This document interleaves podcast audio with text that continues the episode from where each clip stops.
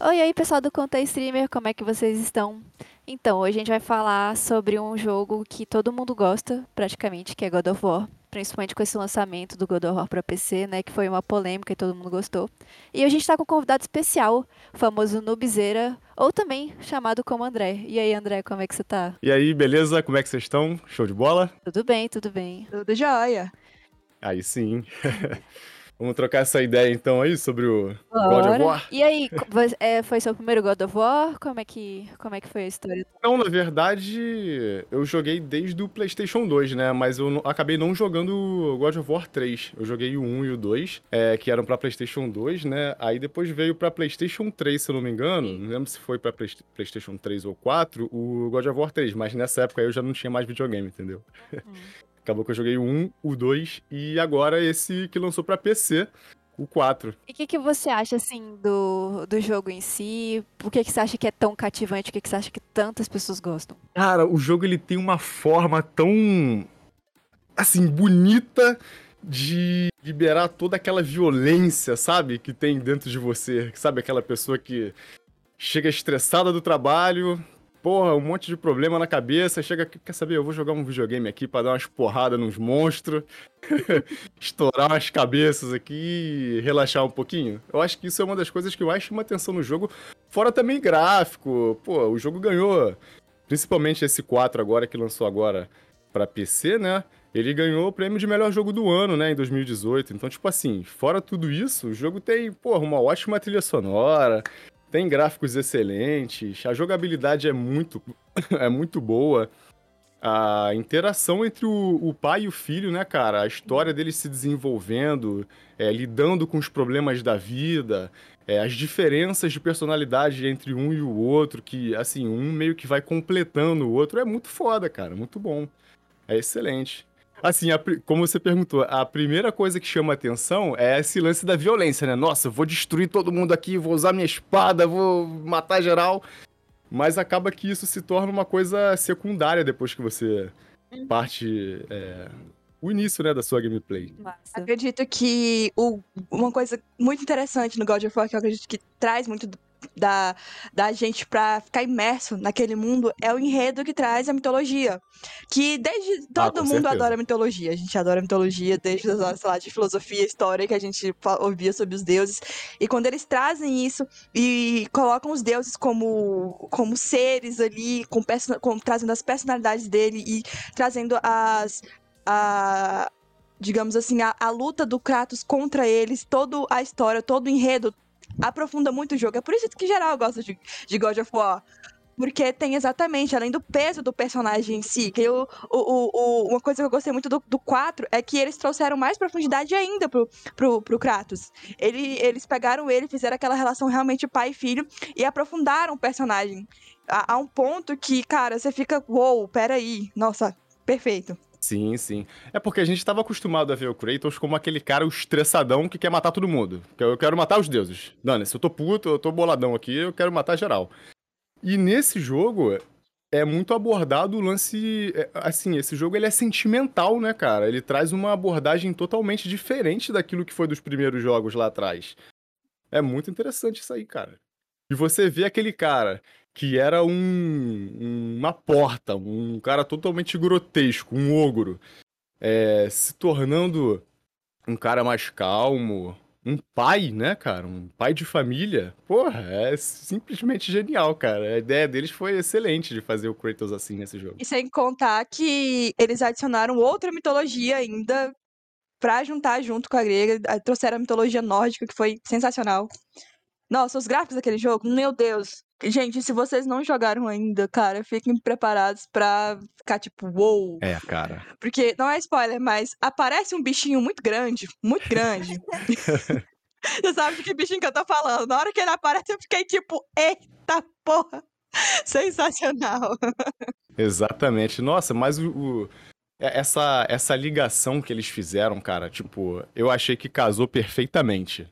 Depois de tudo que aconteceu na Grécia lá, todo mundo já sabe e tal. E ele partir para um outro mundo, ter um novo começo na vida dele, um recomeço, né? Num mundo totalmente diferente, calhar de ser o um mundo ali nórdico, com outros deuses, com outras outra mentalidade, com outras ideias. Caraca, foi muito, muito bom mesmo, muito bom mesmo. Foi excelente, cara. Até porque eu acredito assim que a mitologia grega que eles usaram, tipo, eles já usaram tudo que tinham que usar. acredito que eles pegaram todos os mitos.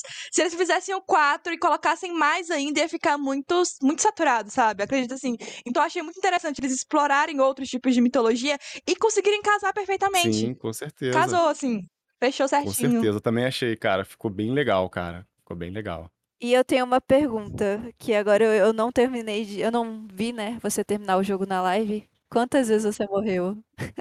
Quantas vezes eu morri? Nossa, tem que verificar aqui, cara. Não sei não, mas vou ser sincero pra você. Eu ainda tô jogando, né? Eu já zerei o jogo, mas ainda ficou umas missõezinhas ali extras pra fazer. Eu ainda tô completando ali. Tem um lance de desafios e tal pra fazer. Uhum. Então ainda tem muita morte pela frente, mas vou chutar aqui por baixo. Por baixo, assim, umas Eu lembro que quando eu vi a sua live tinha 300 e poucas. É, eu acho que deu umas 500 e pouco ali, cara. Bastante coisa. Até porque também eu coloquei no modo difícil, né? Ah, Tem tem isso isso. também.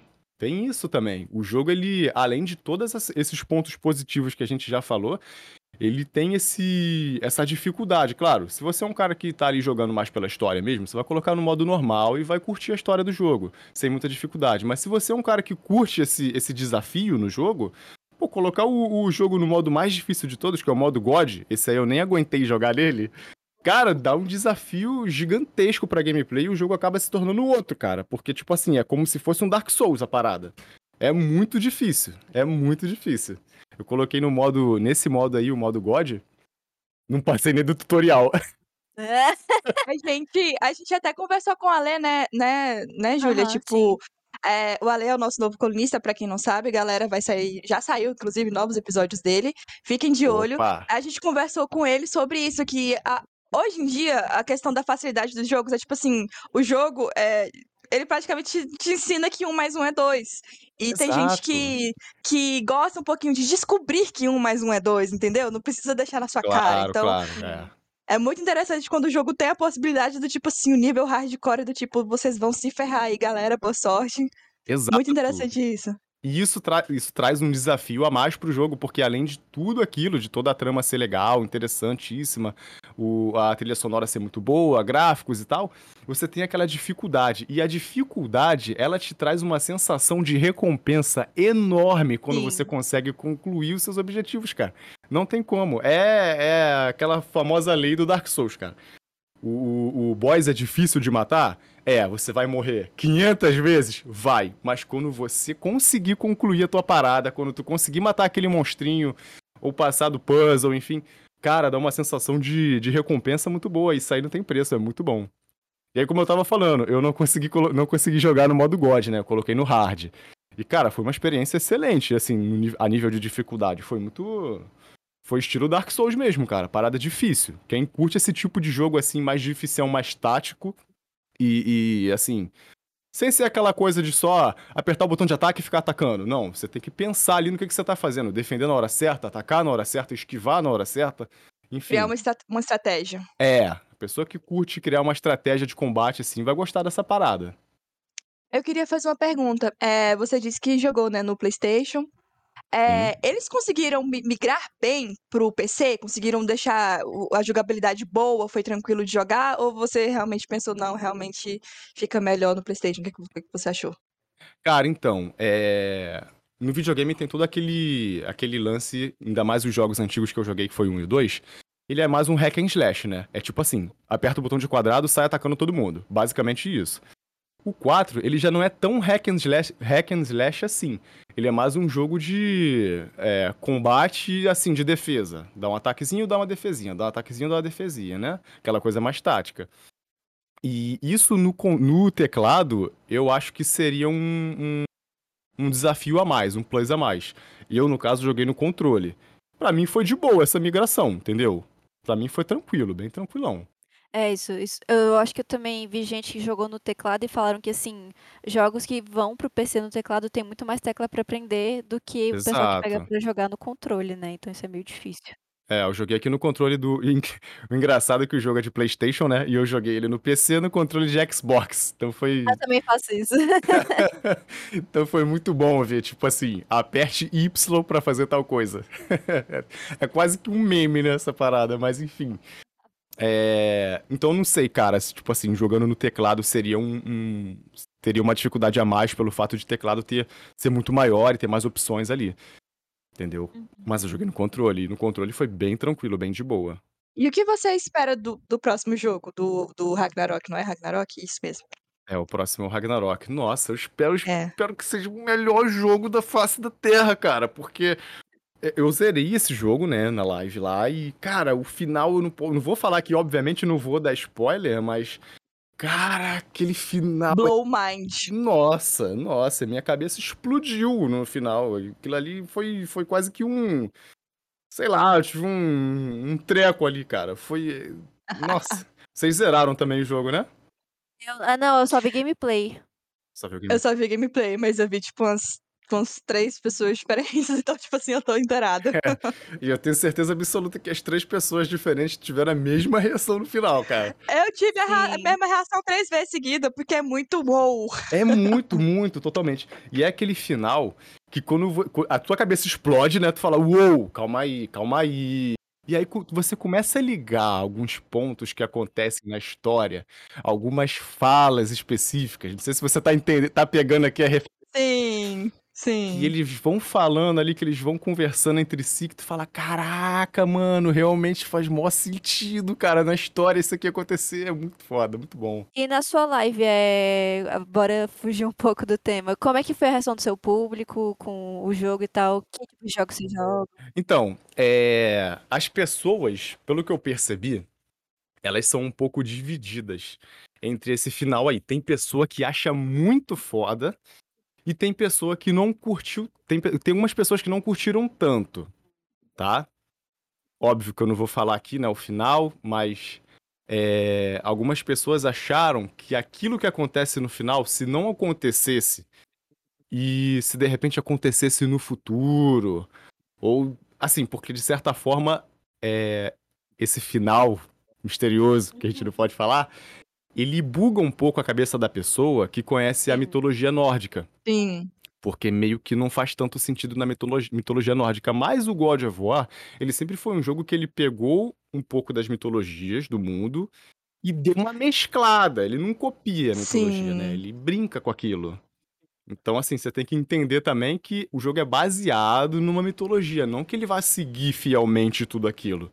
É, pô, vários personagens do God of War 1 e 2 que não tem nada a ver com a mitologia grega, pô. É só o mesmo nome, né?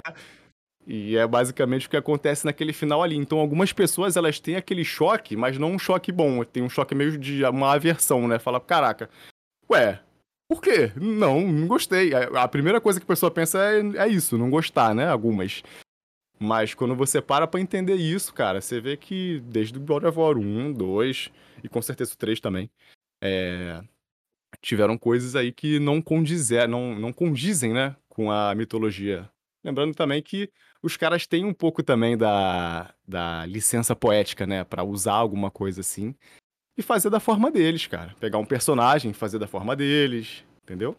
Então agora eu quero falar um pouquinho sobre o desenvolvimento do Kratos, né? É...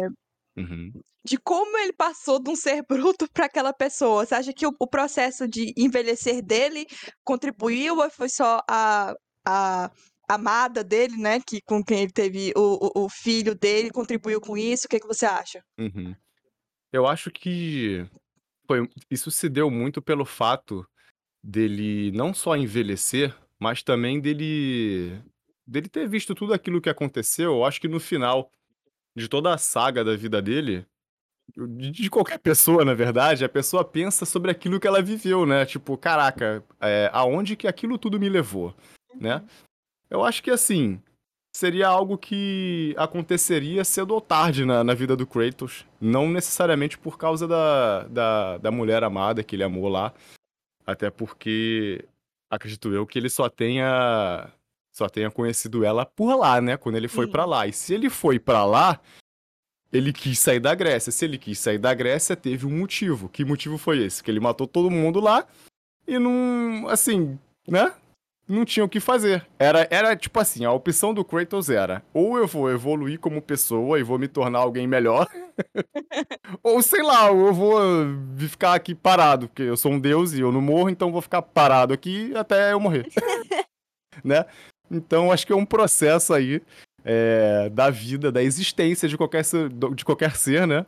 Ser humano ou ser Deus, de procurar melhorar, né, cara? Eu acho que é, ele simplesmente procurou mudar. Acredito, que, acredito eu que tenha sido isso.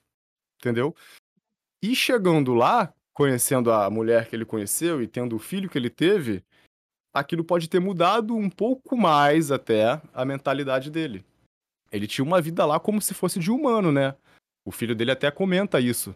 Fala, poxa, você, você quase não fica aqui em casa, você só sai para caçar. Então, tipo assim, porra, Kratos é o Kratos, cara. Ele não precisa sair para caçar. Ele, sei lá, ele. Ele dá um pulo, vai para um outro continente, pega um, sei lá, um javali, volta voando. Ele não precisa disso, mas ele escolheu viver como um ser humano.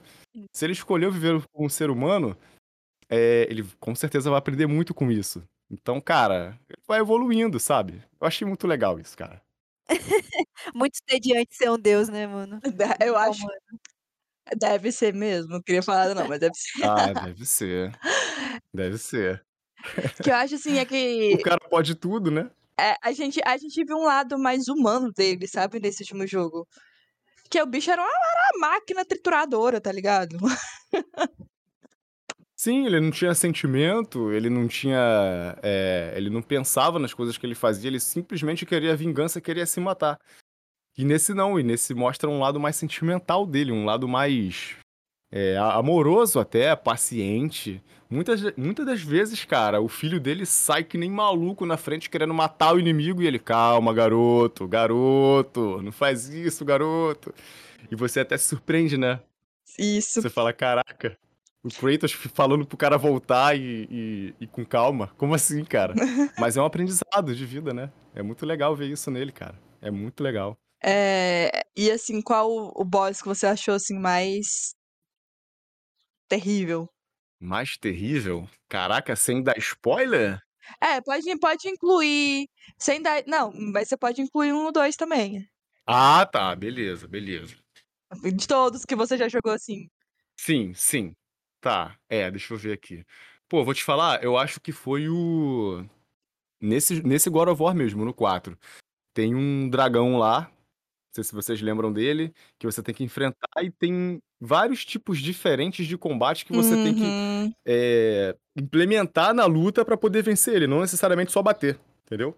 Você tem que usar o arco e flecha do garoto, você tem que usar um tipo diferente de flecha e tal. Você tem que esperar alguns movimentos certos ali do, do- da mão do dragão vindo por cima e pegando você e tal, pra poder fazer é, é, a sua estratégia e conseguir pegar um pouquinho só do, do timing ali de dar uma porrada no dragão e descer um pouquinho da vida dele.